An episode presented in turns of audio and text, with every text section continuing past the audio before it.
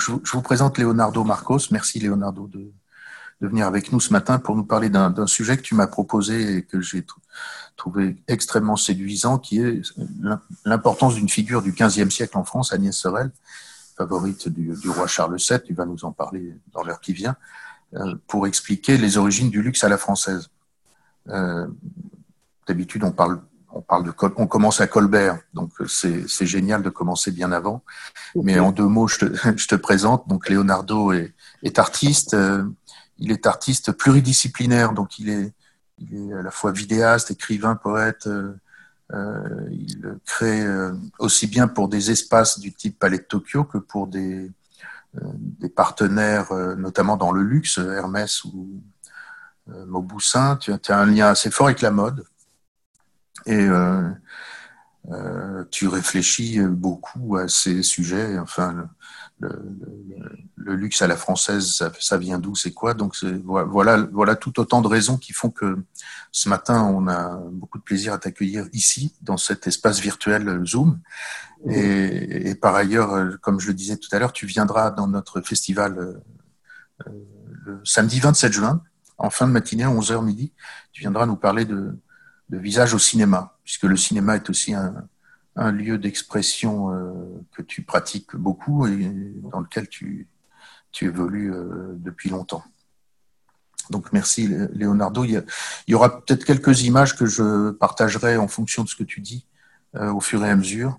Je vais peut-être déjà commencer d'ailleurs par un portrait d'Agnès Sorel, mais je te, je te, donne la parole et puis peut-être tu, tu, veux compléter le, le la présentation que j'ai faite de toi Oui, je pour donner euh, plus de pression.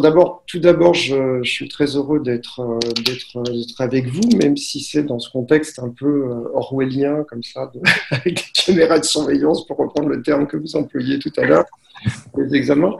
voilà, ça n'empêche qu'on est toujours là, qu'on arrive à échanger, à parler, c'est déjà, déjà beaucoup.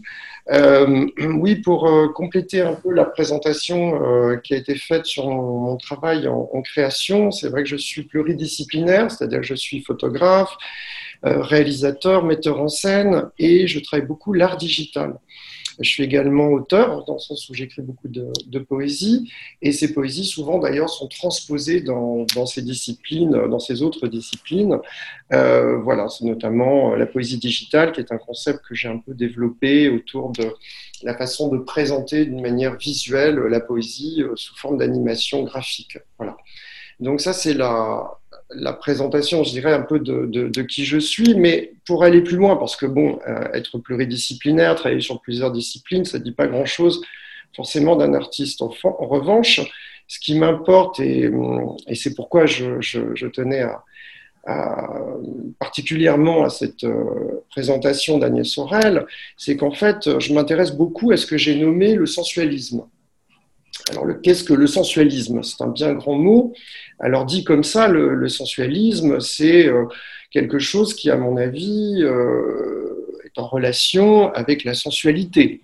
Alors, il y a un terme qui existe déjà en philosophie, dans le sensualisme, euh, qui est un terme qui a été utilisé beaucoup autour de l'empirisme, c'est-à-dire des idées de Locke, le philosophe qui travaillait beaucoup euh, euh, sur ce thème de l'empirisme qui était à l'inverse de celui de Descartes, hein, c'est-à-dire c'est pas je pense donc je suis, mais c'est je ressens donc je suis. Hein, c'est-à-dire que l'effet de la sensation, l'effet des sens va être un territoire sur lequel on va pouvoir réfléchir, philosopher et apporter des concepts. Ma conception à moi du sensualisme, elle est un peu différente.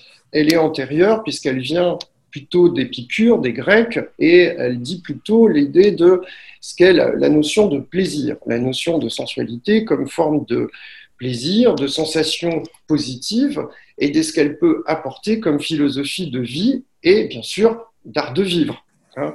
Et c'est un peu le sujet euh, d'aujourd'hui, puisque notre thème c'est Agnès Sorel, et Agnès Sorel incarne à mon sens un, un personnage qui va être déterminant précurseur, initiateur de ce qu'est l'art de vivre à la française et l'esprit français. Alors, euh, pour revenir un petit peu sur la mode aussi, sur euh, mes relations avec la mode. Alors, j'ai des relations particulières avec la mode parce que je ne suis pas euh, quelqu'un qui travaille dans la mode, mais je travaille avec des gens de la mode, ce qui est un peu différent, notamment ou d'une manière indirecte. ma première expérience d'ailleurs dans la mode est très intéressante parce que je travaillais pour une émission sur Arte qui s'appelait Brut, qui était une émission complètement expérimentale, qui était fondée sur un concept qui était de réaliser des images en plan séquence de 7 à 10 minutes, voire 13 minutes, ce qui est quand même quelque chose d'assez d'assez rare en télévision, sur des images réelles. Et j'ai eu l'envie d'explorer un défilé de mode, plusieurs défilés de mode, y compris dans, les coulisses, et d'essayer de voir ce que sur des plans séquences ça pouvait donner. Et j'ai eu la chance de faire une expérience de filmique euh, autour de Christian, euh, Lacroix. Alors, euh, bon, c'était déjà quelqu'un qui m'intéressait, et comme créateur, mais bon, j'ai été voir un petit peu ce qu'il en était de ce côté, de, ce côté de la réalisation comme ça du travail dans la mode.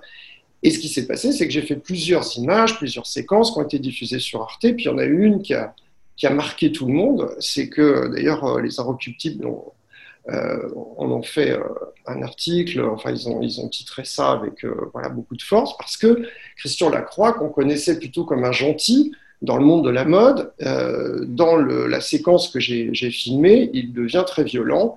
Il tape sur une table, il renverse tout, etc. Parce qu'il a conçu une robe pour une jeune modèle, pour une collection de couture, et qu'en fait, il s'avère que cette, euh, cette, personne ne vient pas aux essayages et ne sera pas présente au défilé. Alors évidemment, ça, ça, a choqué tout le monde. et surtout, quand il a fallu présenter le film euh, à Christian Lacroix. Tout le monde m'avait dit à l'époque, c'est un monsieur qui s'appelle Picard, qui avait un rôle important et influent dans la mode. Il m'avait dit. Jacques Picard. Hmm. Voilà, il m'avait dit, euh, Leonardo, euh, tu oublies, c'est même pas la peine. J'ai dit, bah, est-ce que je peux quand même le montrer à Christian? Il a dit oui, si tu veux, mais enfin, c'est ridicule. Alors j'y suis allé, sachant que j'allais me faire jeter. je montre le, le, film et Christian Lacroix me dit c'est super. Il me dit c'est super parce qu'on y voit une vérité, une colère, et une justice par rapport à quelque chose qui a été pour moi terrible, c'est-à-dire cet affront de ne pas être venu, etc., parce que c'était une, euh, une, magouille. En fait, la fille, elle avait accepté pour Galliano et pas pour lui, donc il y avait une sorte de chantage affectif. Et moi, j'ai trouvé ça extrêmement noble. Et ma première expérience avec la mode, c'est d'avoir rencontré un couturier d'une très grande noblesse d'esprit, qui était Christian Lacroix. Et la deuxième fois, ça a été pour mon ouvrage avec Régine Deforge, les filles du cahier volé, ou Sonia Riquiel, alors qu'elle était dans un, dans un état difficile, elle était très malade, elle est souffrante, elle allait d'ailleurs décéder peu de temps après, a accepté de préfacer mon ouvrage et de rendre hommage justement à Régine et à ce travail que nous avions fait. Et enfin, troisièmement, et là ça nous rapproche du sujet toujours d'Agnès Sorel, c'est qu'actuellement je travaille avec un de vos anciens élèves, si j'ai bien compris, qui est Guillaume Henry. Alors, alors Guillaume Henry, qui était associé à un projet d'ouvrages, de, photos que je, que je fais avec Catherine Aubriet. Donc Guillaume Maury, qui est euh, anciennement Carven, euh, Nina Ricci, aujourd'hui Patou, qui est quelqu'un que j'aime beaucoup, qui a une, à mon avis, un regard sur la mode tout à fait pertinent et très original, et qui en plus, humainement, là aussi, est quelqu'un de, de, de, fascinant. D'ailleurs, il n'y a pas de hasard. J'ai appris que quand il était gamin, il écrivait des lettres à Christian Lacroix qui lui répondait. C'était quand même assez, euh, assez fort comme, comme message, justement, pour, je dirais, mes, mes, expériences par rapport à la mode.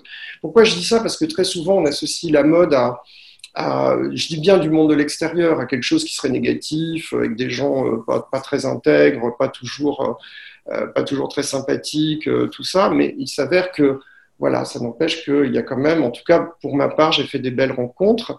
Et avec Guillaume, on est en train de préparer un ouvrage sur la poitrine des femmes, puisque le texte de Catherine Robriet, donc Catherine Robriet qui est une écrivaine, épouse d'Alain Robriet, grande figure du nouveau roman, quelqu'un qui, euh, qui joue un rôle considérable dans, dans la littérature, euh, je dirais moderne, pas postmoderne, hein, mais quelque chose qui est arrivé voilà, euh, avec, avec le nouveau roman. Et elle a un texte qu'elle a écrit dans les années 70, qui est un texte merveilleux, une sorte de conte comme ça sur la poitrine, pourquoi? Parce que à l'origine, cette, euh, euh, comment cet ouvrage euh, devait, en fait, s'inscrivait dans un puzzle hein, de la femme, de la féminité. Donc chacun, chaque auteur devait écrire sur une partie de la femme. Solaire, ça écrit sur les, jambes, je crois. Et, donc, en fait, il n'en est rien resté parce qu'elle n'aimait pas les photos. Et aujourd'hui, ben, il s'avère qu'elle m'a proposé, connaissant mon travail, de, de enfin de, de, de, réaliser ces images pour que l'ouvrage puisse enfin sortir, être publié. Elle a 87 ans, donc c'est un honneur pour moi de faire ce travail. C'est sur la poitrine. Et donc, euh, Guillaume Henry, euh, que connaissait Catherine, ce que je ne savais pas, s'est associé au projet avec euh, beaucoup de passion, beaucoup d'enthousiasme, beaucoup de rigueur, comme il est. C'est quelqu'un de très sérieux, très, voilà, très motivé, très gentil. Et donc, c'est un plaisir pour moi de le faire avec ce Guillaume Henry. Voilà, pour donner un peu une explication par rapport à mes liens avec la mode. Et puis, il s'avère aussi que je réalise des films pour, euh, pour Hermès, notamment des films de métier d'art, ce que j'adore faire, parce que mon père était facteur de piano, donc je trouve que le rapport à, l'artisanat est quelque chose qui, pour moi, est, très important et aussi lié à l'art. Alors, pour euh, revenir justement sur la poitrine des femmes et de la sensualité, eh bien, on a quelqu'un qui vraiment est à l'honneur. Il suffit que vous regardiez cette merveilleuse Vierge qui n'est autre que Agnès Sorel. Alors c'est une image euh, tout à fait étonnante parce que qu'est-ce qu'elle dit cette image? Est-ce qu'elle est si pieuse que ça? Est-ce qu'elle est si religieuse que ça? J'en suis pas certain. Mais ce que je sais, c'est que cette image surtout met à l'honneur, plus que l'enfant et plus que la femme, le sein qui est montré. Hein, ce sein généreux, très beau, parfait, rond, sublime. Voilà, qui n'est pas dans l'allaitement, qui n'est pas non, mais qui est montré, qui est dévoilé comme ça. Euh, et euh, donc cette, euh, cette image, cette icône va rester pendant très longtemps autour de la personne et la figure de Agnès Sorel. Alors maintenant, qui est cette fameuse Agnès Sorel que vous voyez là sous forme de vierge représentée? D'ailleurs, c'est un tableau qui a été réalisé, je crois, très peu de temps après sa mort et donc est un, des rares tableaux qui existent d'elle. Il y en a d'autres, il y a quelques autres euh, dessins, voilà. Et il y a celui-ci. Alors là, vous allez voir, il n'y a plus le bébé, il n'y a plus Jésus, il n'y a plus le petit Jésus, mais ça, ça a été fait plus longtemps après, ça a été fait euh, pendant la Renaissance. Et là, le tableau, celui-ci, euh, on voit toujours un sein nu, mais il n'y a plus l'enfant, il n'y a plus ce côté virginal, il n'y a plus cette représentation religieuse, ça devient autre chose. Mais ça, c'est bien après, car c'est au moment de la Renaissance. Alors c'est là où c'est effectivement très intéressant pour moi.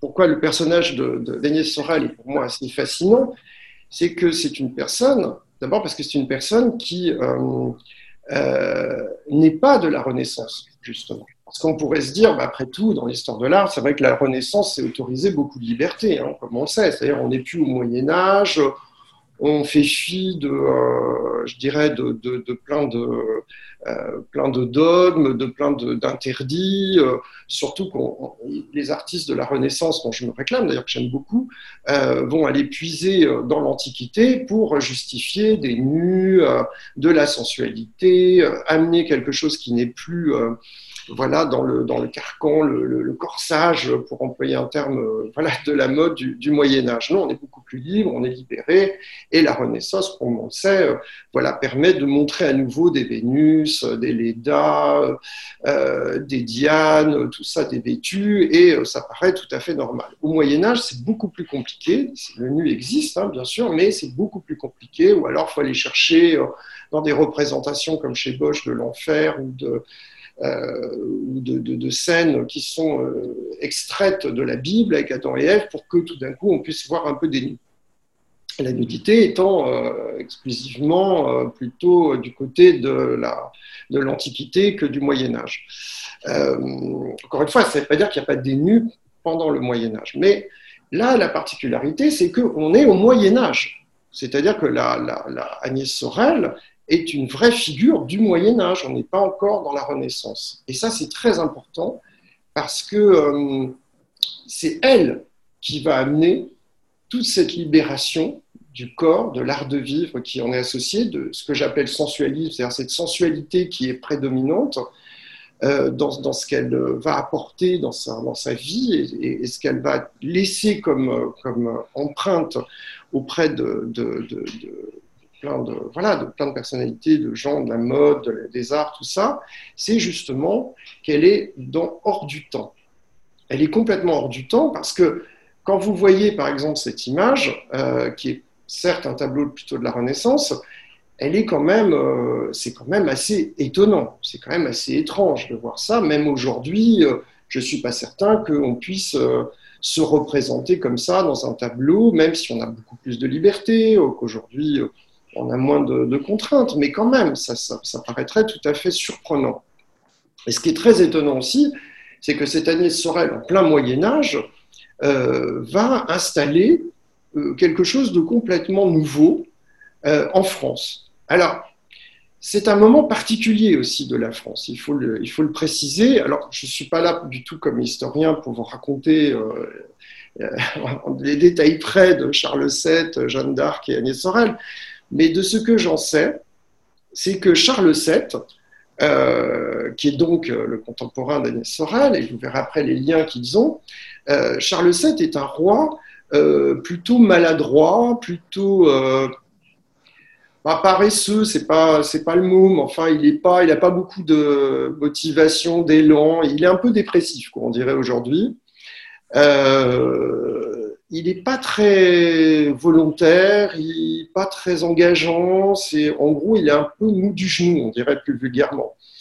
Et le problème, c'est que ça fait euh, très longtemps, parce qu'il y a une guerre de 100 ans avec les Anglais, que la France est complètement lapidée, enfin, elle est euh, réduite à rien du tout. Hein. C'est, une France qui n'existe pas. D'ailleurs, elle est divisée. Il y a les régions voisines qui, euh, les Bourguignons et les autres qui se, bataillent avec, euh, avec ce roi qui n'est plus un roi, puisque de toute façon il est roi par descendance, mais il n'est même pas nommé roi, il n'y a rien du tout.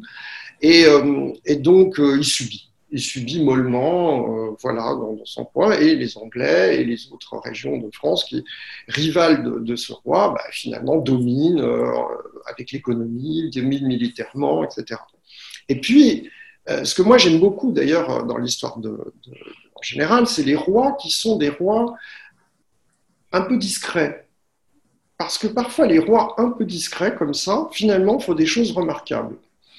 Euh, notamment, ce roi, dans sa discrétion, comme il n'est pas sûr de lui, il sait pas trop ce qu'il faut faire, etc., eh ben, il écoute les femmes.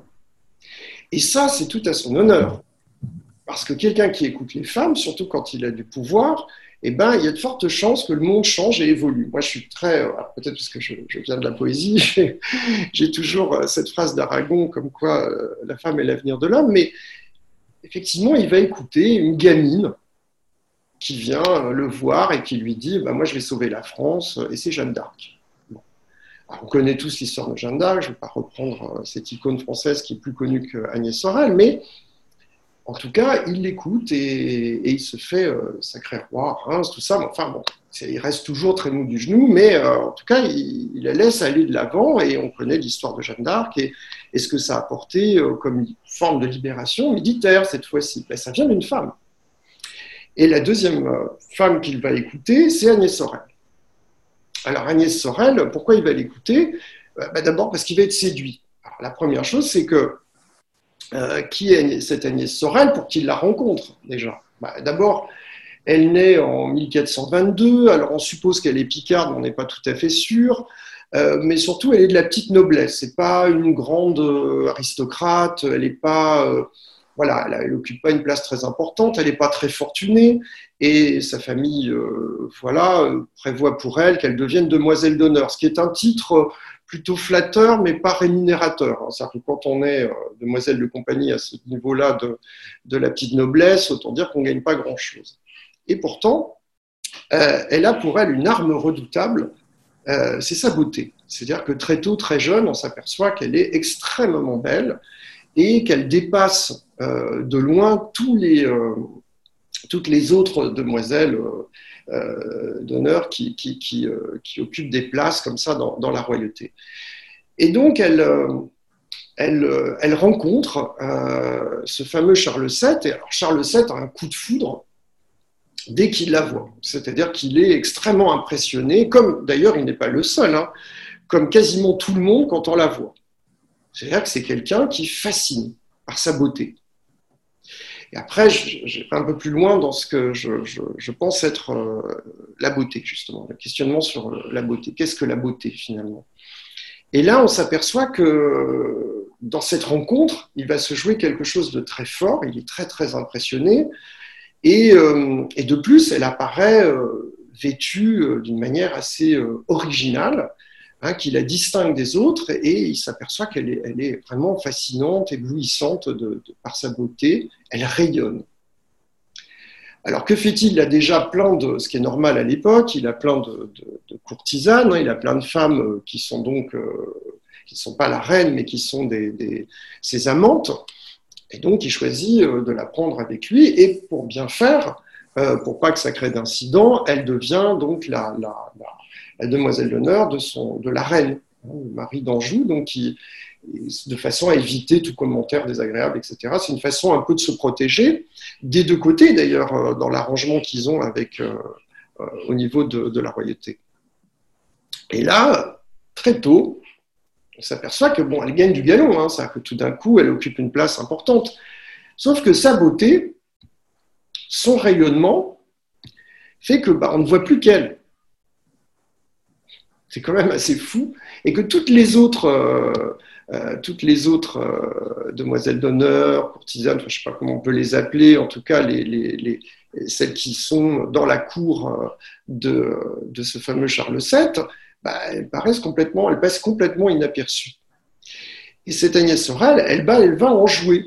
C'est-à-dire qu'elle va non seulement, elle va pas se contenter de sa seule beauté, Hein, elle n'a pas seulement les traits gracieux, elle n'est pas seulement euh, magnifique par sa, présence physique, mais elle va aller beaucoup plus loin. Et c'est là où ça devient intéressant. C'est que du coup, elle va prendre une importance considérable dans le royaume. Pourquoi? Ben Parce qu'elle va venir avec des tenues, euh, des apparences euh, tout à fait exceptionnelles pour cette époque-là, voire même, je dirais, pour aujourd'hui encore.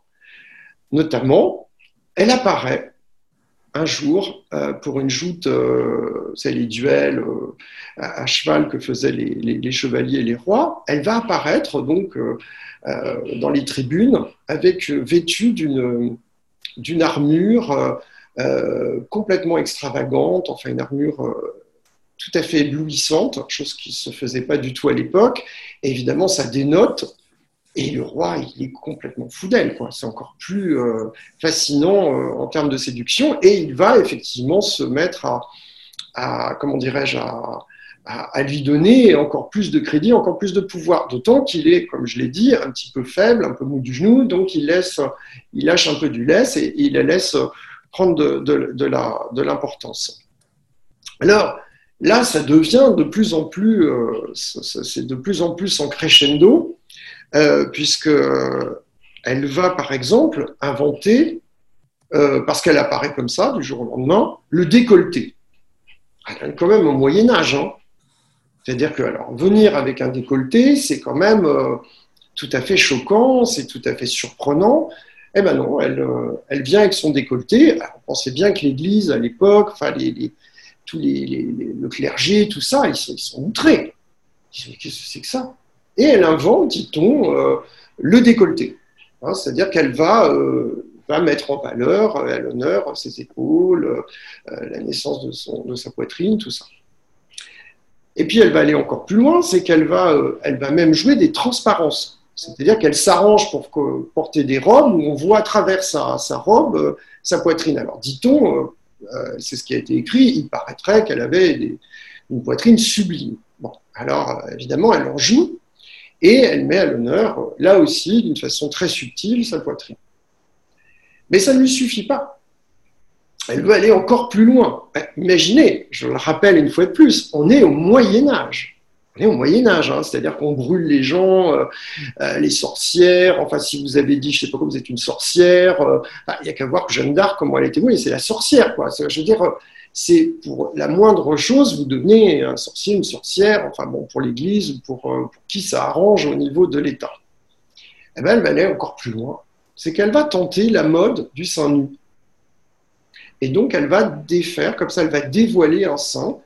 Euh, alors, on n'a pas beaucoup d'informations sur euh, ce fameux sein nu, euh, si ce n'est qu'il apparaît effectivement, il est représenté comme on le voit là dans, ces, dans ces deux tableaux-là, une fois au niveau de, de, la représentation de la Vierge et l'autre fois d'une manière tout à fait libre, avec cette fois-ci, comme on la voit là, avec un livre dans ses mains, comme si c'était quelque chose de tout à fait normal euh, en soirée ou même en pleine journée, vous lisez un ouvrage. C'est vrai que c'est assez étonnant. On lit un livre avec le sein nu, quoi. C'est quand même assez original.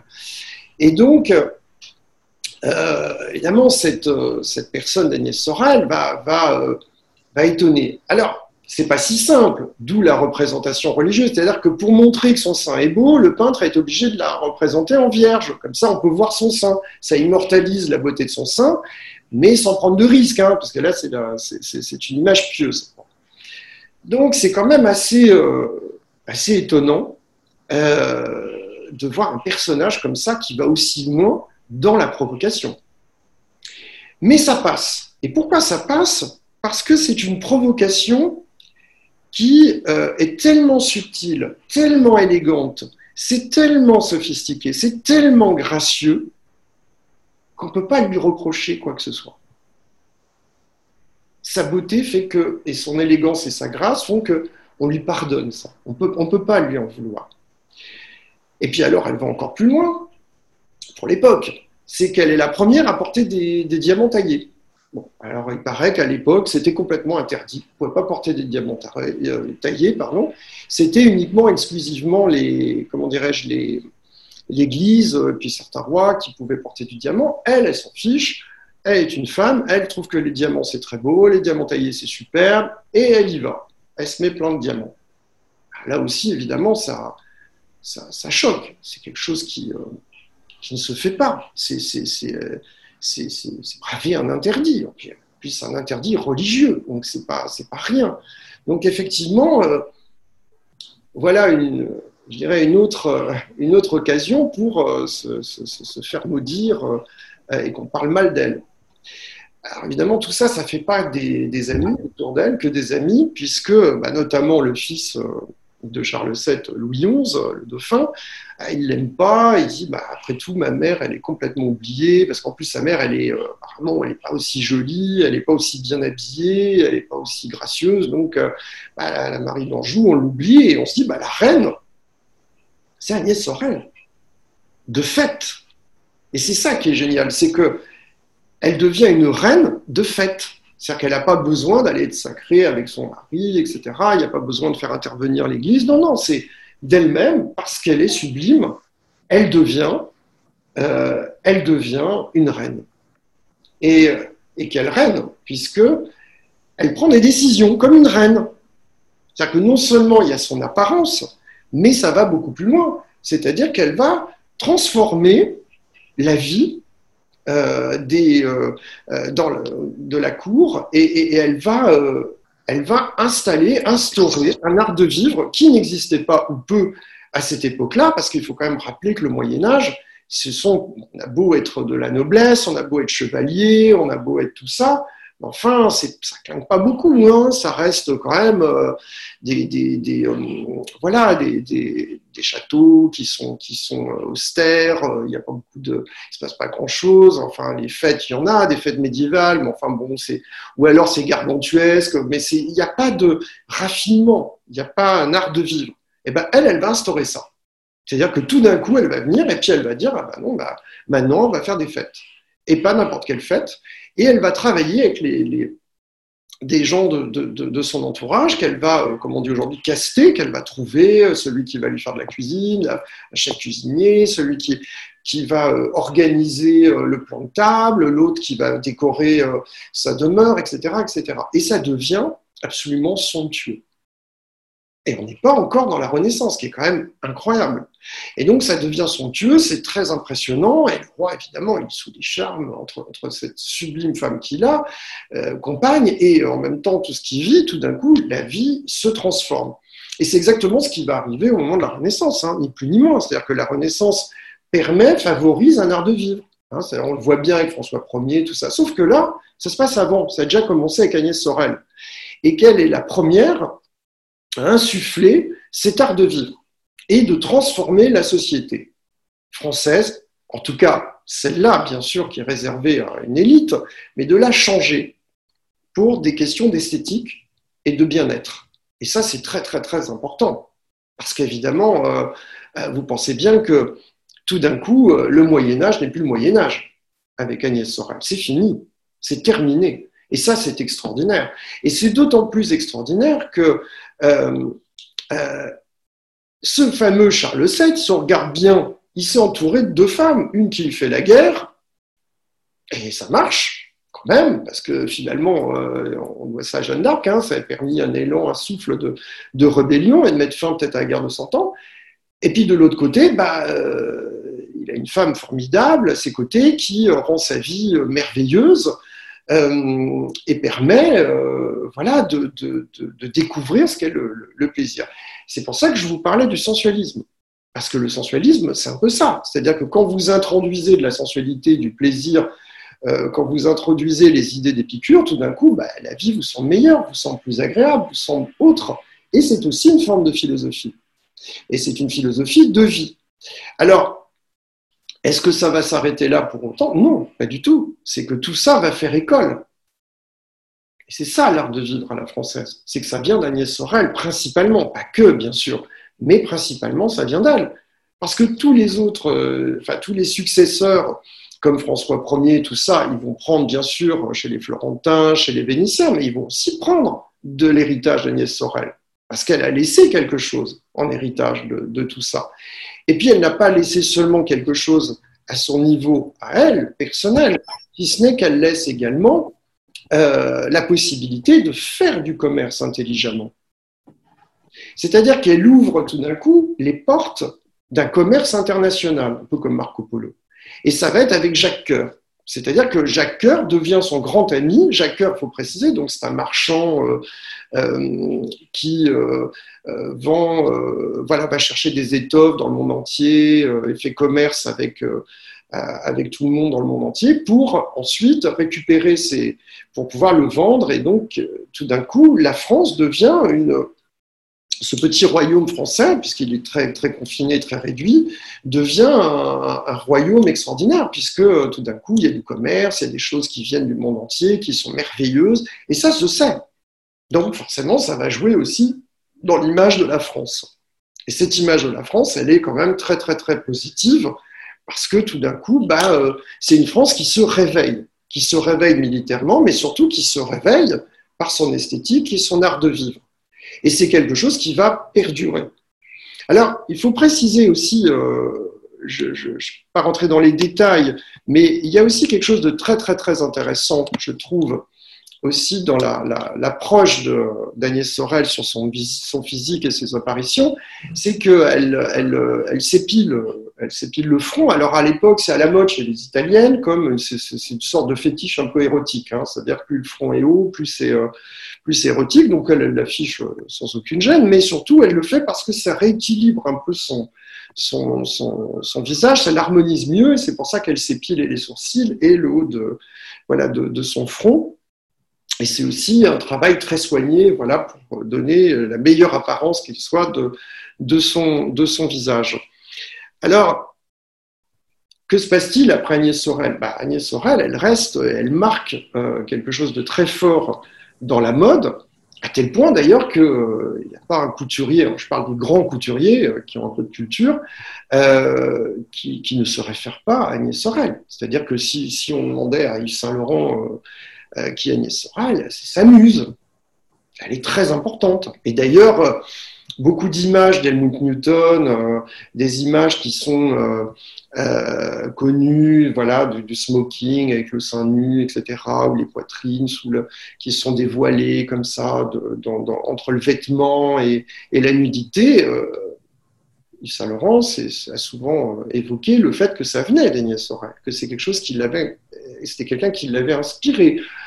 Mais ça va aussi jusqu'à Jean-Paul Gaultier. Je veux dire, Jean-Paul Gaultier euh, était fasciné par, est toujours fasciné par, Agnès Sorel et, euh, et je crois même qu'il a, il a, il a, il a, influencé un peu Madonna pour qu'elle monte ses seins un peu à l'Agnès Sorel, euh, pour que tout d'un coup ça devienne une image, une image forte et, est, importante et, imposante.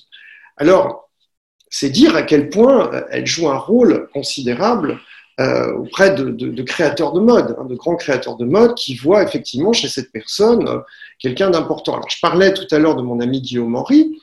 Guillaume, c'est la même chose. Guillaume est quelqu'un qui, euh, quand on travaillait sur, sur les images se montrant des, des poitrines illustrant l'ouvrage de Catherine Robbe-Griet.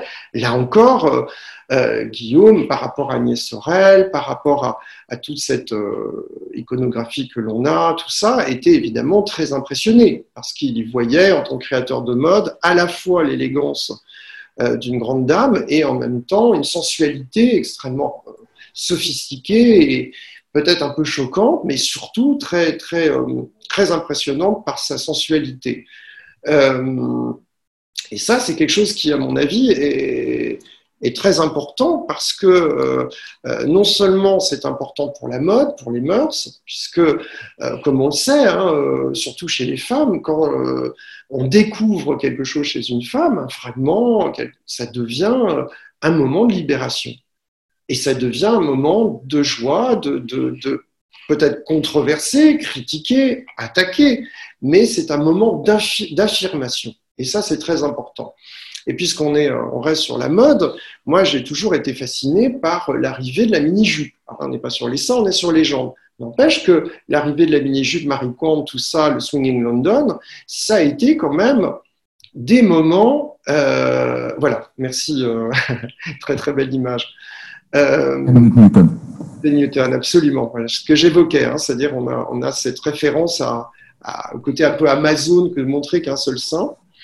Et, euh, et donc, euh, euh chez Marie Kondo, bon là c'est les jambes, mais là aussi, dévoiler une partie de son corps, ça devient, ça devient un moment de libération, ça devient aussi un moment d'esthétique, puisque l'idée c'est d'aller rejoindre la beauté. Hein, et symboliquement, hein, j'entends. Et puis aussi, c'est une façon euh, de, de, venir en contre-courant ou de s'opposer euh, à une certaine morale, certains interdits.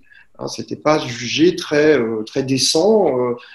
toutes ces jeunes filles qui se promenaient dans les rues de Londres, puis ensuite de l'Europe et puis ensuite du monde entier, avec des, en tout cas dans les grandes villes, avec des mini-jupes. alors, là aussi, c'est quelque chose qui, pour moi, me rappelle Agnès Sorel, c'est-à-dire qu'on est dans la même la même logique, qui n'est pas du côté euh, simplement d'une érotisation. Hein. C'est-à-dire que le corps vient dire la beauté, l'élégance, la grâce. Alors, le corps féminin, souvent d'ailleurs, euh, est présenté comme une révolte. Hein. Là, c'est pas le cas. C'est-à-dire qu'on n'est pas, par exemple, on n'est pas dans le, euh, le, nu intégral. Enfin, je veux dire, je pense par exemple à Woodstock, puisque je parlais de, du Swing London.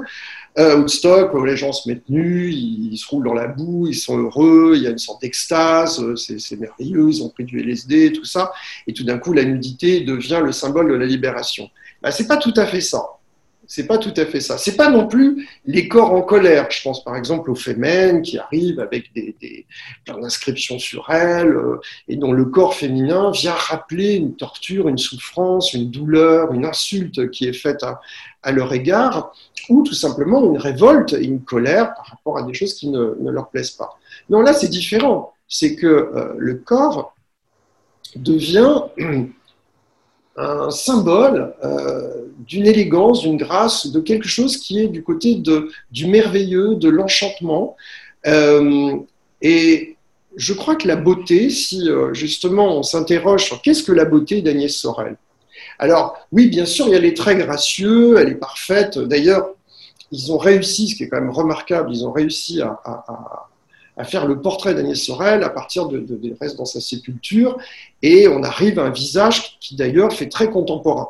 Hein, c'est-à-dire qu'aujourd'hui, euh, on a fait, euh, c'est pas pas ça, mais c'est euh, aujourd'hui on a on a remodelé son 3D son visage et on s'aperçoit que et là pour le coup c'est son vrai visage qu'il est plus moderne même que ce qu'on voit d'ailleurs sur ces tableaux ou représentations là. Et pour être une très très jolie jeune femme d'aujourd'hui.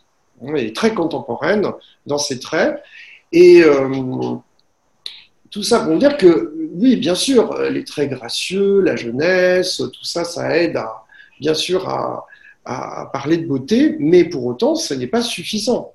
Parce que la beauté, à mon sens en tout cas, elle ne s'arrête pas qu'au très gracieux. Hein, sans quoi n'importe quel euh, euh, modèle dans la mode, par exemple, serait formidablement belle et resterait à jamais dans l'histoire de la mode ou de l'art. En fait, non, on s'aperçoit qu'il y a des centaines, des milliers de modèles, et c'est pas pour ça qu'elles restent toutes importantes et, ne sont pas sacralisées comme des, comme des icônes impérissables de, la mode.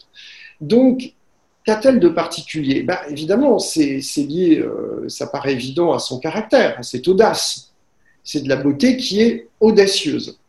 Mais ce n'est pas la beauté euh, où le, par un nu qui serait provocateur uniquement, comme c'était le cas euh, peut-être pour les femelles ou, pour, ou à Woodstock, pour prendre ces deux exemples-là de deux périodes différentes. Non, c'est une beauté qui s'assume. C'est-à-dire que c'est une beauté qui n'a pas d'autre, euh, comment dirais-je, c'est une beauté qui me rappelle ce que Baudelaire disait de l'art pour l'art. C'est une beauté gratuite. C'est-à-dire que ce que je fais, je le fais gratuitement pour mon bien-être, pour, euh, pour celui des autres, et, je charme, hein, puisqu'il y a cette notion de charme, euh, avec cette, avec cette beauté-là. Alors, la beauté, là, on voit bien qu'elle n'est pas uniquement exclusivement au niveau de, la grâce de ses traits.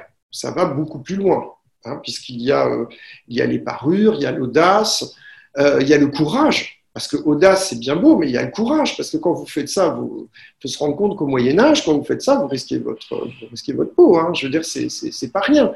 Et j'ai envie de dire, est-ce qu'aujourd'hui, vous imaginez au journal télévisé une, une actrice qui viendrait avec un sein nu? Je crois pas. Ça passerait pas. Ben, elle, le faisait dans les dîners. Donc, c'est quand même. Euh, euh, il faut se rendre compte de la, la, puissance que c'est euh, au niveau de, de, l'audace et du courage que ça comporte. Et pourtant, ça passe. Après, cette beauté, elle a aussi quelque chose de. Et je resterai sur Baudelaire, sur, sur Baudelaire, sur le beau bizarre. C'est-à-dire que c'est une beauté qui est audacieuse, qui est courageuse, c'est une beauté sensualiste, hein, puisqu'évidemment, elle aurait pu être très belle autrement. Tu n'es pas obligé de montrer son sein ou ses épaules ou jouer sur la, dimension euh, érotique de son, de son apparence. Mais c'est aussi une beauté de l'étrange. Parce que si on regarde bien euh, le, tableau comme ça, si on ne connaît pas l'histoire, regarde cette fille avec qui a dans la main, euh, cette, ce, qui tient dans la main ce livre, euh, qui a une très jolie robe de l'époque, et tout d'un coup, il y a ce sein nu. Qu'est-ce que ça veut dire? Qu'est-ce que ça veut dire? C'est quand même intrigant, c'est quand même mystérieux. Hein, on est dans quelque chose de, tout à fait étrange. C'est moi, quand je vois ce, tableau, je trouve ça très questionnant, ça interpelle. Et puis aussi, euh, ça interpelle par l'étrangeté, et si on est sur l'étrangeté et la beauté, euh, et la sensualité de cette, de cette beauté, qui, en tout cas la sensualité qui accompagne cette beauté, euh, je ne peux pas m'empêcher, et là c'est pas du côté du féminin mais du masculin, mais qu'importe, parce que c'est assez androgyne, je trouve, à ce film, je pense au film de, Pasolini qui s'appelle Théorème. C'est-à-dire que dans Théorème, je ne sais pas si vous connaissez ce, livre, euh, ce, film, mais en deux mots, c'est un, jeune homme, un jeune euh, qui arrive dans une famille milanaise ou turinois, je ne sais plus, du nord de l'Italie, une famille bourgeoise, etc. Et en fait, tout le monde tombe sous le charme de sa, beauté. Et, euh, et en fait, il va se passer des choses avec lui. ils vont tous avoir des rapports avec lui et il va partir et ensuite ils vont devenir tous complètement délirants. Bon. Et pour moi, c'est une allégorie de ce qu'est la beauté. C'est-à-dire, euh, la beauté transforme l'autre. C'est-à-dire, la beauté, euh, lorsqu'elle est de ce niveau-là, j'entends, comme Agnès Sorel, elle transforme le monde. Parce que ça paraît rien comme ça de se dire, euh, bon, on voit cette personne, ah bah, c'est une coquette, elle a mis des diamants, elle a, montré ses épaules, elle a montré un sein, elle a fait ci, elle a fait ça. Mais si on regarde bien, c'est pas ça le, qui, le résultat, c'est pas ça qui compte. C'est que le résultat, c'est que la France, les mœurs, l'esthétique, elle a changé. Tout a été transformé. Le roi était le premier à être transformé, mais toute l'histoire de la France va se transformer parce qu'il y a eu quelqu'un comme ça qui est arrivé avec, euh, avec cette audace-là, cette impertinence et cette notion de scandale. Alors, c'est pas sans rappeler euh, d'autres grandes figures féminines, hein. alors pas aussi fortes, mais quand même, si on prend euh, la beauté d'une Marlène Dietrich, c'est impressionnant sa transformation, ce qu'elle a apporté au niveau de sa transformation. Marilyn Monroe, plus chez nous encore Brigitte Bardot. Enfin, il y a cette notion, alors c'est les ventes, mais c'est aussi cette idée que tout d'un coup, on peut, par son charme, par sa beauté, par sa prestance, par son allure, faire changer plein de choses. Parce qu'il y a avant et après Brigitte Bardot hein, en France, c'est clair. Donc, euh, euh, et de la même manière, à un autre niveau, Jane Birkin a amené aussi quelque chose de très très audacieux voilà, dans, avec Gainsbourg, bien sûr, dans la, dans la culture française. Et même si elle est anglaise, même si euh, euh, ça se passe quand même en France, je t'aime moi non plus, euh, ça reste quand même un, texte qui était écrit au départ pour Bardot et chanté par Bardot. C'est que l'esprit français, c'est ça aussi. Alors, quand je disais, ça paraît paradoxal, et c'est là où je voulais en venir, quand je disais que la, la, beauté, c'est un peu comme pour Charles Baudelaire, l'art pour l'art, donc c'est gratuit, c'est l'autre finalement, euh, il va être transformé, mais il n'y a pas de, il a pas d'engagement, il n'y a pas euh, de message, euh, tout ça est complètement indifférent de toute opinion politique. On est dans la beauté absolue, on se fiche de la société, etc. Ben oui, mais le problème, et c'est là où c'est intéressant, c'est que parce qu'il y a eu ça, la, société a changé et s'est transformée. Notre façon de penser, elle est devenue autre. Il y a une autre façon de voir les choses. Et si on regarde bien dans l'esprit français l'art de vivre à la française, c'est finalement ce qui va précéder, puis enfin accompagner, puis enfin réaliser les idées philosophiques appliquées des Lumières. Et c'est finalement parce qu'il y a eu de la mode, un art de vivre, euh, une esthétique, une réflexion autour de ça, mais aussi le vivre de manière empirique, que la société a vu les choses autrement. Je m'explique sur un plan historique en étant plus précis. C'est parce qu'il y a eu les précieux et les libertins qui étaient des gens très euh, soucieux de leur image, de leur apparence, soucieux de leur bien-être, de l'art de vivre, de se questionner sur l'amour, d'être galant, euh, tous ces plaisirs-là qui paraissent complètement futiles, où on se dit, bon, après tout, euh, ce pas des grandes questions philosophiques. Ah oui, mais sauf que ces questions qui paraissent pas si philosophiques que ça, eh ben finalement, c'est ce qui va faire la Révolution française.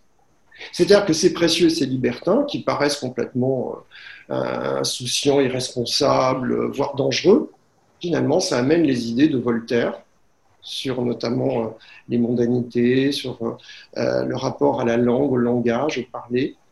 ça va être Diderot, ça va être Montesquieu, pas Rousseau.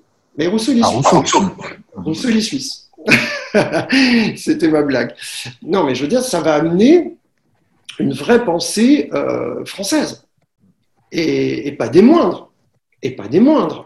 Parce que quel est le révolutionnaire français qui ne se réclame pas ou de Voltaire, ou il y en a qui sont plutôt rousseauistes, mais ou de Voltaire, ou de Montesquieu, ou de Diderot. C'est quand même des figures majeures de ce qui va permettre, par les salons notamment, d'amener euh, une façon de penser autre, une philosophie nouvelle où euh, le rapport au religieux, au monde, à soi-même, à la société va changer, va se transformer. Donc, ce qui nous paraît tout à fait futile, hein, c'est-à-dire comment je vais m'habiller ce matin pour être, euh, pour être jolie, ou comment je vais parler bien pour séduire une fille, bah, finalement, ça, ça a fait la Révolution française, si je fais un raccourci je fais une petite blague, hein, bien sûr, en disant ça. ça, Et ça, ça contribue fortement. Et d'ailleurs, l'apparence. On a beau dire, par exemple, Robespierre, les Jacobins, tout ça. Robespierre, Maximilien Robespierre, c'est un féru de, Lui, il se réclame plutôt de Rousseau avec son, son, acolyte Saint-Just. Hein, ils sont pas très euh, Voltaire, hein, ils sont, euh, c'est des durs, hein, des durs à cuire. N'empêche que l'apparence physique, pour eux, elle est très importante.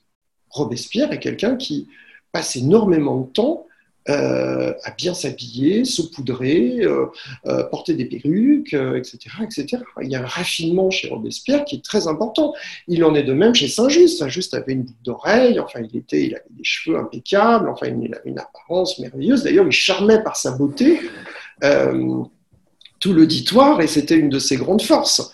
Donc, euh, je pense que là, là, je caricature volontairement, mais c'est pour vous dire que parfois, ce qui pourrait paraître très futile de se dire euh, dans la mode, bah, finalement, euh, c'est parce qu'on s'habille comme ci, comme ça, on s'en fout du reste.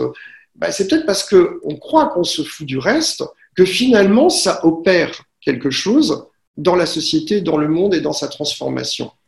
Et je dirais que la grande force de l'esprit français, de celui des Lumières, celui des philosophes que je citais, mais qu'on retrouvera après à chaque fois, son esprit de liberté, il tient beaucoup justement de cette euh, de l'importance que l'on va accorder à l'art de vivre, à la mode, à la beauté, et comment aussi euh, on va vivre sa vie autrement.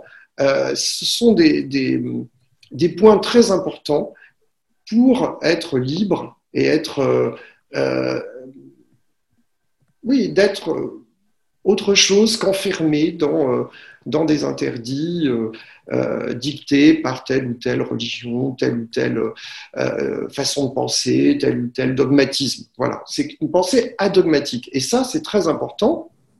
Et j'ai envie de dire aussi que cette cet aspect-là est quelque chose qui, euh, merci, pour, euh, ah, oui, oui. Euh, qui, est un, qui est vraiment une façon de, de, vivre qui, qui, perturbe aussi dans, chez les Français. Parce que si vous prenez les cultures du monde, les moments les plus forts de liberté, c'est quand il y a de la sensualité. C'est souvent le cas. Les nuits, euh, euh, les, Grecs, euh, enfin de l'Antiquité, tout ça, c'est toujours des moments très forts de, sensualisme tel que je l'appelle. Mais surtout, ce qui est très important, c'est que l'esprit français est toujours porté par, bien sûr, les droits de l'homme, c'est très important, c'est central, mais aussi par un rapport à la sensualité, à l'érotisme, à la beauté, à la féminité. D'ailleurs, quand même, on a eu des billets de banque, c'était le franc, c'était de la croix avec euh, ce symbole de la, République ou de Marianne, je ne sais plus, qui, était avec une poitrine absolument merveilleuse et généreuse. on ne connaît pas beaucoup de pays qui auraient comme billet euh, tous les jours euh, les seins nus du symbole d'une république ou d'un État c'est plus qu'un drapeau, un billet. Hein. C'est quand même sans long. Donc, euh, on a là quelque chose aussi de, très fort. Et c'est ça un peu l'esprit français, c'est-à-dire cette capacité à effectivement euh, se, questionner sur, euh, sur c'est ça les lumières, se questionner sur à la fois ce qu'est le, voilà, c'est la déclaration des droits de l'homme, c'est plein de choses comme ça que l'on connaît, c'est la laïcité, c'est des choses qui sont absolument intéressantes et passionnantes, mais ça s'accompagne aussi euh, de euh, d'autres choses qui sont euh, qui encore une fois pourraient paraître futiles, mais qui ne le sont pas, parce qu'elles viennent aussi rayonner, éclairer, apporter quelque chose de nouveau dans sa façon de vivre. Et c'est là où je disais que c'est empirique, et c'est pour ça que je parlais du sensualisme, parce que c'est aussi dans sa façon de vivre, dans sa sensualité, qu'on va apporter une autre façon de, voir les choses. Et je trouve qu'Agnès Sorel, à ce niveau-là, voilà, on voit ce, billet. J'ai oublié que c'est un billet de 100 francs. Voilà, c'est un billet euh, important. Donc voilà, on a, euh, on a cette poitrine généreuse qui brandit notre drapeau euh, de la République. Et ça. Ce tableau, ce, tableau, c'est le tableau qui, qui concentre tout, enfin qui ressort à chaque occasion. Exactement, exactement. Donc, c'est dire à quel point c'est important. Et, euh, et, à mon sens, euh, je pense que la, la euh, toute cette, comment dirais-je, tout ce que Agnès Sorel a amené est, est, énorme. C'est colossal parce que elle est quand même la première dans ce, dans ce domaine-là. Elle est, il y en a sûrement eu d'autres avant, bien sûr, mais à cette époque-là, c'est quand même exceptionnel de, faire cela, d'arriver avec autant de manière aussi prestigieuse d'imposer cela et de, et de régner, parce que la vraie reine, c'est elle, c'est pas Marie d'Anjou. Hein. Euh, et d'amener et d'insuffler quelque chose qui va venir ensuite euh, se confirmer euh, avec la Renaissance, puis par la suite avec le, maniérisme, l'art baroque, tout ça, puisque je disais jusqu'à la Révolution française. Et puis euh, pareil, le, 19e siècle français est très voilà Baudelaire, luxe, calme et volupté.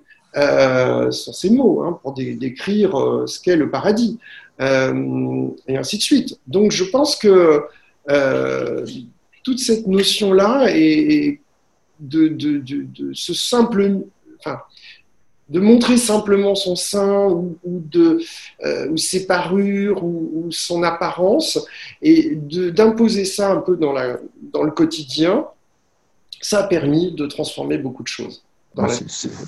C'est très, très, très intéressant. Merci de partager tes, idées avec nous. Alors, moi, j'ai plein de questions, mais je voudrais, il nous reste cinq minutes, euh, il est déjà midi 10, ça passe très vite. Je voudrais donner la parole aux étudiants, savoir s'il y a des questions. Et puis ensuite, euh, je t'en poserai certainement si tu veux bien, mais euh, très rapidement, parce qu'on va malheureusement devoir rendre l'antenne, si je puis dire. Mais merci pour, pour ces, ces idées vraiment de fond qui, qui ouvrent plein, plein de choses sur sensualité et liberté et démocratie. J'ajoute quelque chose que j'ai appris, euh, enfin, qui m'a beaucoup frappé au cours d'une exposition qui avait lieu il y a quelques années au Petit Palais sur Paris en 1900, que si Paris est aujourd'hui une ville de mode, on ne sait pas ce qui va se passer après la, la, crise sanitaire sur les Fashion Week, etc. Mais enfin, Paris, c'est la ville des plaisirs depuis toujours, mais en particulier depuis les expositions universelles du 19e et de 1900, la grande expo de 1900. Et quand on visitait cette exposition, on se rendait compte de l'importance du fait qu'à Paris, on était libre sexuellement. Mmh ah oui. Euh, la dimension libertine de, Paris, très liée à, ce qui a pu se passer dans la mode par, par ailleurs, a, attiré, a toujours attiré beaucoup de gens ici par opposition au, pays où la religion euh, joue un rôle beaucoup plus euh, de contrôle beaucoup plus strict des comportements.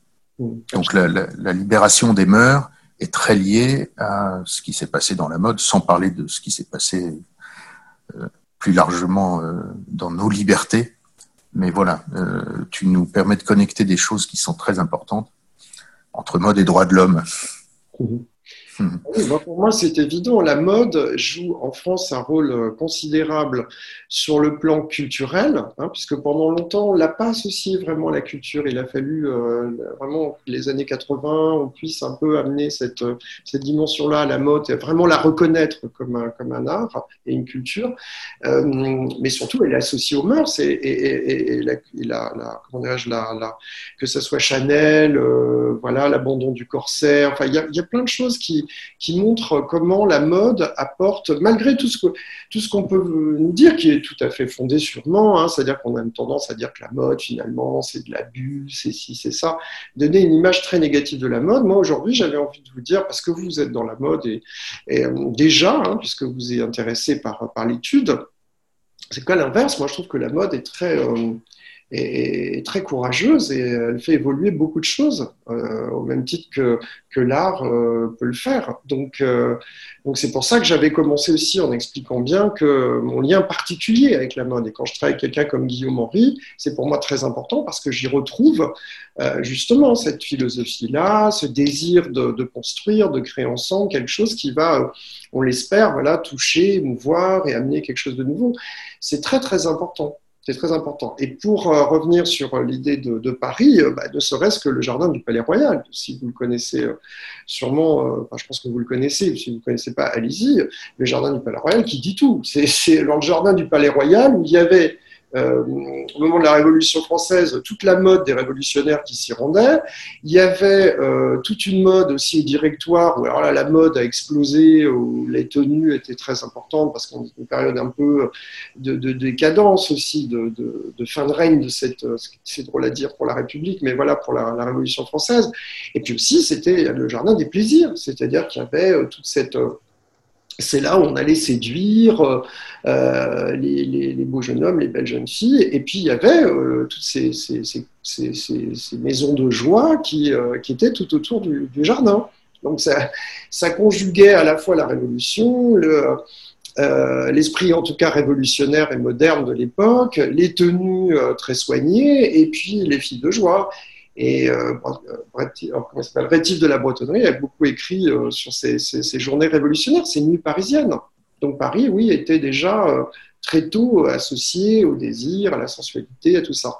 Et après, encore une fois, moi je parle du charme, c'est-à-dire, et je fais bien le distinguo, c'est-à-dire que le charme, c'est le charme à la française ou le charme d'Agnès Sorel, c'est du côté d'une séduction qui peut être provocante, qui peut être euh, dérangeante, qui peut interpeller, mais ça n'est jamais vulgaire, évidemment. C'est tout, toute cette sophistication qui fait qu'elle a traversé, elle a réussi à survivre, même si on l'a empoisonnée à la fin, parce qu'on est quasiment certain qu'elle a été empoisonnée, mais c'est sûrement par euh, Louis XI qui ne pouvait pas la voir, parce qu'évidemment, sa mère, euh, bah, elle était complètement ridiculisée par la présence d'Agnès Sorel. Mais c'est quand même c'est quand même euh, cette sophistication-là qui lui a permis de, perdurer. Je ne suis pas sûr que si elle avait été... Euh, euh, je pense aux Romains, par exemple. Les Romains, c'est aussi très intéressant, hein, les Agrippines, tout ça, mais ça reste pas de la même manière. C'est beaucoup plus violent, c'est beaucoup plus... oui, c'est plus brutal, il y a, quelque chose de plus malsain dans tout ça. Donc c'est plus difficile que ça perdure dans une éthique. Alors qu'Agnès Sorel, qu'est-ce qu'il y a de malsain? C'est pas. Oui, on peut contester son côté un peu léger. Hein, on peut contester le fait qu'elle ouais, qu'elle est un peu, voilà, elle se fiche un peu de, tout. Mais n'empêche que il n'y a pas de, il y a rien de brutal. Il n'y a pas, c'est pas quelqu'un qui, c'est pas une intrigante, c'est pas pas la Pompadour. Elle a pas, euh, elle a fait du mal à personne. si ce n'est que, voilà, elle a, elle a existé, voilà, avec comme elle était, comme elle avait envie d'être. Et ça, c'est vachement bien, je trouve. Hum, merci. Est-ce qu'il y a des questions parmi vous? On est à peu près 25 dans la salle. Oui, bonjour, j'avais une question. Audrey. Euh, bonjour Leonardo, merci beaucoup pour cette présentation très intéressante. Euh, ce qui m'a interpellée, c'est qu'on a beaucoup parlé de la Révolution française et je voulais avoir votre avis sur euh, peut-être l'exemple de Marie-Antoinette comme figure de sensualisme ou de légèreté à cette époque. Est-ce que vous pensez que ce serait comparable à, à la figure d'Agnès Sorel et dans quelle mesure? Ah, mais c'est une excellente question. C'est une excellente question. Parce que je trouve que euh, Marie-Antoinette euh, est un personnage euh, très intéressant du côté du raffinement, de la sophistication. C'est quelqu'un de très attachant de ce côté-là. Et d'ailleurs, euh, moi, si vous ne l'avez pas lu, je vous invite à lire euh, le texte de Zeg sur, sur Marie-Antoinette, qui est superbe. alors, effectivement, j'ai envie de dire oui, c'est quelqu'un qui, en pleine Révolution française, pourrait tout à fait incarner ce qu'était Agnès Sorel parce que son raffinement, son goût pour la mode, son, intérêt pour, pour, voilà, pour plein de choses, euh, ressemble un petit peu à celui d'Agnès Sorel, c'est vrai. Mais, il y a un mais, c'est que euh, le problème de Marie-Antoinette, c'est qu'à l'inverse, et c'est pas de sa faute, c'est pas une critique que je fais euh, à Marie-Antoinette, parce que j'ai une, sympathie pour Marie-Antoinette, mais la différence avec Agnès Sorel, c'est que le contexte dans lequel elle était, il ne faut pas oublier, c'est une Autrichienne qui vient à Paris, elle épouse un roi qu'elle n'aime pas, euh, qui plus est, il est, impuissant. Enfin, bon, c'est vraiment euh, sordide ce qui lui arrive à cette, euh, reine. Mais le problème, c'est que, à l'inverse d'Agnès Sorel, elle ne s'impose pas. C'est-à-dire qu'on a, on a quelqu'un qui subit, mais pas quelqu'un qui influence. C'est toute la différence. Elle subit, alors encore une fois, ce n'est pas une critique, mais c'est quelqu'un qui subit. Elle subit le roi, elle subit la France, elle subit, euh, après, voir ce qu'elle subit euh, avec la Révolution française, mais donc elle ne peut rien imposer. Elle n'y arrive pas. Et je veux dire, euh, j'ai envie de dire, elle n'est même pas dans la sensualité, elle est, c'est très limité. Elle a un amant, elle a son ami, j'ai oublié son nom, qui, cette fille qui, voilà, qui essaye un peu de la libérer, mais c'est pas une femme libérée, Marie-Antoinette. C'est tout sauf une femme libérée. c'est quelqu'un qui fait son petit jardin, ou reproduit, elle reproduit voilà, son idéal autrichien dans un coin de, château. c'est une prisonnière pour moi. Comment voulez-vous qu'une prisonnière puisse... Ah, je dis prisonnière avant qu'on la, fasse réellement prisonnière et qu'on la décapite. Mais c'est quelqu'un qui n'a pas pu, malheureusement, s'exprimer librement, n'a pas pu faire valoir des choses qui étaient si importantes. Et je dirais même que, alors, on peut toujours imaginer ce qu'on veut, hein, mais moi je pense que Marie-Antoinette, si euh, elle avait eu, on lui avait attribué plus d'importance au moment où elle régnait, hein, je parle, euh, si on l'avait écoutée, si elle, euh, elle, avait joué un rôle auprès de, de, conseillères ou si elle avait fait ce qu'Agnès Sorel a fait, peut-être que les choses auraient différé, auraient été différentes, parce que peut-être sa relation avec le commerce, notamment avec les commerçants, avec comme Jacques Coeur, pour Agnès Sorel, le fait de, parler avec des, dans des salons, peut-être que tout ça aurait permis, euh, je dis bien peut-être, parce que là, on, imagine, on peut imaginer ce qu'on veut, mais je crois que ça aurait peut-être joué euh, justement pour une meilleure transition euh, de, cette situation fatale dans laquelle se, retrouvait Marie-Antoinette dans ce royaume. Mais c'est une excellente question parce que je trouve que c'est une figure aussi emblématique de, la sophistication, de, euh, comment dirais-je, de, oui, de la beauté aussi, hein, qui, est, très forte. Alors moi, j'aime beaucoup le, film de Coppola. Je trouve que euh, de, Sofia Coppola, parce que je trouve que il, rend voilà, il rend vraiment hommage à cette, personnalité qui était intéressante, mais c'est une victime de la royauté. C'est une des victimes de la, cruauté royale, Marie-Antoinette. C'est tout sauf une reine. C'est quelqu'un qui a été. Alors, pareil, on la juge injustement. C'est pour ça que je trouve que c'est une très bonne question, parce que on va dire ah oui, mais alors elle s'en fichait, donnez-leur du pain, euh, je sais plus quoi, enfin sa, fameuse formule, donc ça la rend détestable, tout ça. Mais c'était la première à se retrouver dans un piège. C'est un piège ce qui lui est arrivé. Et, Dieu sait si moi je suis plutôt pro-républicain, mais, euh, mais ça n'empêche qu'elle elle, s'est retrouvée étouffée quoi, dans, dans, dans, un royaume euh, qui, qui, touchait à sa fin, qui de toute façon allait crever, enfin c'était horrible. Donc euh, je pense que. Et puis il n'y a pas non plus, je tiens aussi à préciser cela, chez Marie-Antoinette, à l'inverse d'Agnès Sorel, il n'y a pas vraiment la même, vraiment que je me trompe, hein, mais je ne connais pas chez elle un rapport à la sensualité aussi fort. Je, ne crois pas. Parce qu'elle ne pouvait pas, tout simplement. Elle n'a pas osé, elle n'a pas eu cette audace. D'ailleurs, son manque d'audace, elle l'a payé cher hein, aussi, parce qu'elle a été plein de fois mal conseillée, euh, elle écoutait plutôt les autres qu'elle-même. bienvenue à Marc Olivier qui va nous parler dans, dans cinq minutes. Euh, Alors, moi, j'avais juste une petite. Oui, Najid, allez-y. C'était euh, déjà, je vous remercie pour la présentation. C'est euh, toujours agréable de, de, parler de choses euh, qui changent. Et par rapport aux designers que je trouve qui vouent un, un culte pour Agnès Sorel, je dirais qu'il y a Alexander McQueen aussi. qui avait fait une collection en 98 qui reprenait en plus le, le, parallèle entre la trajectoire d'Agnès Sorel et celle de Jeanne d'Arc euh, qui finissent toutes les deux mortes euh, par, enfin, dans, des situations différentes, mais un destin un peu commun. Et euh, je voulais vous demander par rapport à Gabriel Destré, Là, on est un peu plus tard qu'Agnès Sorel. Est-ce qu'il n'y a pas des, il n'y a pas une lignée un peu de que ce soit Agnès Sorel, Gabriel Destré, Marie-Antoinette, de de femmes comme ça qui ont construit et façonné euh, la, culture française ou même euh, plus particulièrement la légèreté Alors, euh, bah oui, vous prêcher un convaincu parce qu'effectivement, déjà, déjà par rapport à Alexandre McQueen, c'est très intéressant parce que c'est vrai que j'ai pas eu le temps de l'évoquer. C'est très intéressant, c'est de pas séparer forcément Jeanne d'Arc d'Agnès Sorel. C'est-à-dire qu'il y a quand même euh, ce roi qui fait est un peu le médiateur entre ces deux personnages, ces deux figures féminines. On a la pucelle super chaste avec l'armure et qui part au combat, et puis de l'autre côté, on a, euh, euh, celle qui porte une armure, mais elle s'arrange pour qu'il y ait des transparences et du métal, un peu à la Paco Rabanne, qu'on voit un petit peu ses formes de façon à ce que ça séduise.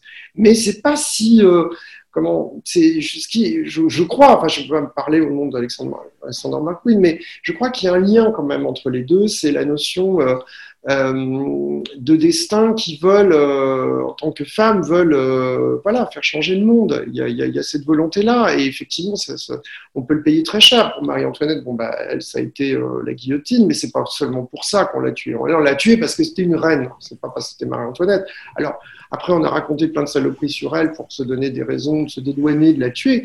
Mais, mais sinon, je pense que le rapport, la relation entre Jeanne d'Arc et, et, Pucelle, euh, comme ça très, euh, très stricte, très austère, et, et l'autre, Agnès Sorel, la courtisane très légère, il y a quand même des liens, il y a des correspondances. Et ces correspondances sont symboliques, ce que j'essayais justement de, d'expliquer, c'est que euh, c'est gagner une guerre, ce qu'elle a fait Agnès Sorel. C'est une guerrière de la beauté.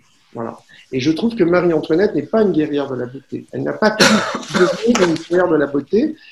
En revanche, elle a, elle a insufflé euh, plein de personnages, euh, enfin plein de, personnages historiques féminins, comme Gabriel Lestrée, tout ça, qui sont extraordinaires. Bien sûr, et ça continue, et, encore aujourd'hui, et je suis sûr que demain, ça continuera encore, tout à fait. Moi, je, je, je, suis complètement, euh, évidemment, d'accord avec, avec ce, point de vue-là. Ça ne s'arrête pas à Agnès Sorel tout court. Non, il y a, y a une école après qui va, qui va perdurer. Et c'est euh, heureusement d'ailleurs, parce que c'est ce qui nous amène à chaque fois euh, du nouveau, du renouveau, et, euh, et c'est pour moi très important. Merci Leonardo. Il va falloir malheureusement qu'on qu se qu'on qu arrête provisoirement parce que il y a, y a encore, on le voit bien, beaucoup de questions qui pourraient donner lieu à des échanges qu'on pourra peut-être poursuivre par écrit, notamment sur des sources, des choses que tu nous conseilles de lire. Voilà, on, on, si tu veux bien, Leonardo, on pourra se parler un petit peu plus tard dans la journée et puis échanger, échanger quelques idées que je partagerai ensuite sur notre page Facebook commune. Euh, et puis il y aura un podcast et tout ça nous donne envie de, de poursuivre très fortement dans, dans toutes ces idées. Un, un, grand, un, grand, merci à toi, Leonardo. Merci à vous, c'est un vrai plaisir.